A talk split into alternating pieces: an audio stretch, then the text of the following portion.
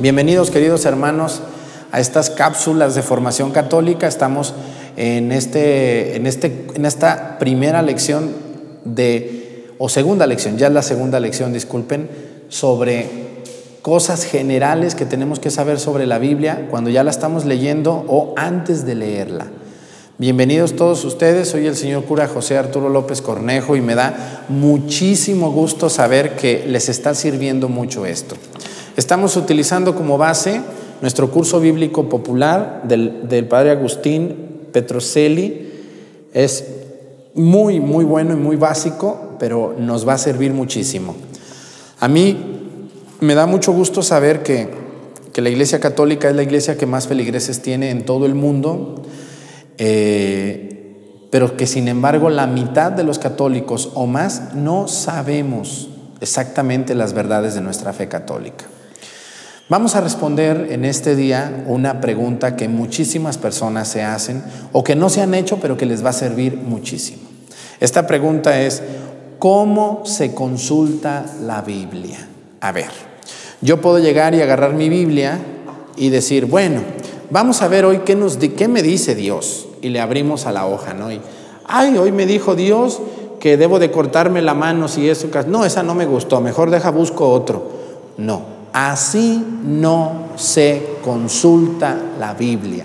Eso es un error que muchos católicos hacemos porque la Biblia no la podemos eh, desencadenar o descentralizar de lo que la Biblia nos quiere decir. La Biblia se tiene que leer en un contexto, un párrafo completo en diferentes circunstancias de la vida. Bueno, eso dice usted, Padre. Bueno, yo te quiero ayudar. Si te dejas ayudar, te va a servir más que si tú lo haces por tu propia cuenta.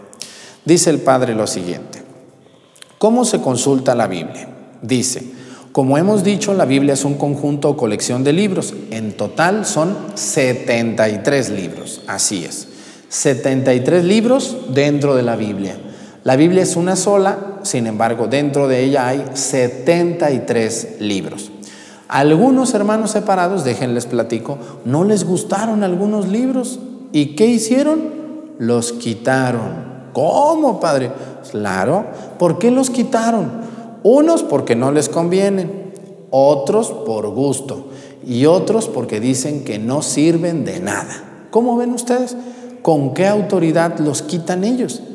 Si ahí están como un canon que la Iglesia Católica dio y definió.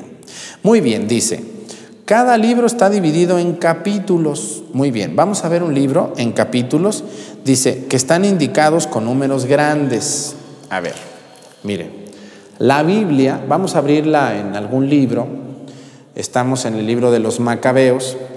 Eh, si ustedes ven la Biblia, van a ver un, número grandote, como aquí tenemos el número uno. Ese es el capítulo. Si le damos la vuelta a la Biblia, a otras hojas, a otras páginas, Vamos a llegar a la Cantar de los Cantares y vamos a ver aquí otra vez el capítulo. Miren, vamos a ver aquí el número 2. Si lo están viendo ustedes, el número 2 este es el capítulo. ¿Quién hizo esta división de la Biblia? La Iglesia Católica. Ay, padre, no sabía. Entonces, ¿por qué los hermanos separados la usan como propia? Pues porque son piratas, discúlpenme la palabra, se la piratean bien sabroso, pero ellos no estuvieron ni en la división ni en la escritura de la Sagrada Escritura. Dice, cada libro está dividido en capítulos que están indicados con números grandes al inicio de cada capítulo. El número del capítulo está también escrito en lo alto de cada página, así es. Cuando ustedes van a su Biblia, yo tengo como base la Biblia latinoamericana, vamos a ver, eh, por ejemplo, un libro, el, Esdras.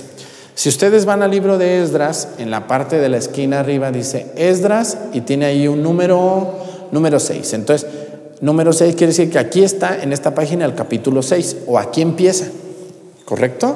Para que no, no batallen mucho cuando usen su Biblia.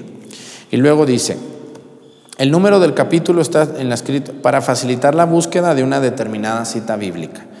Cada capítulo a su vez está dividido en versículos, o sea, frases bíblicas o versos. Versículo viene de verso, o sea, una estrofita, un versito. Dice, los versículos se encuentran a lo largo del capítulo con números pequeños, los números chiquitos que ustedes van a ver en la Biblia, Ustedes abran su Biblia donde ustedes quieran, yo creo que eso no necesitan y si se los muestro no lo van a, no lo van a ver. Dice, eh, por ejemplo, dice, escriben el número del versículo dentro del texto, entre palabra y palabra.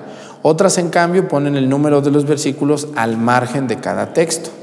Miren, en la Biblia latinoamericana que ustedes tienen ahí en sus manos, vamos a ver, por ejemplo, les voy a señalar con el marcatextos algún versículo para que ustedes puedan ver cómo se colocan.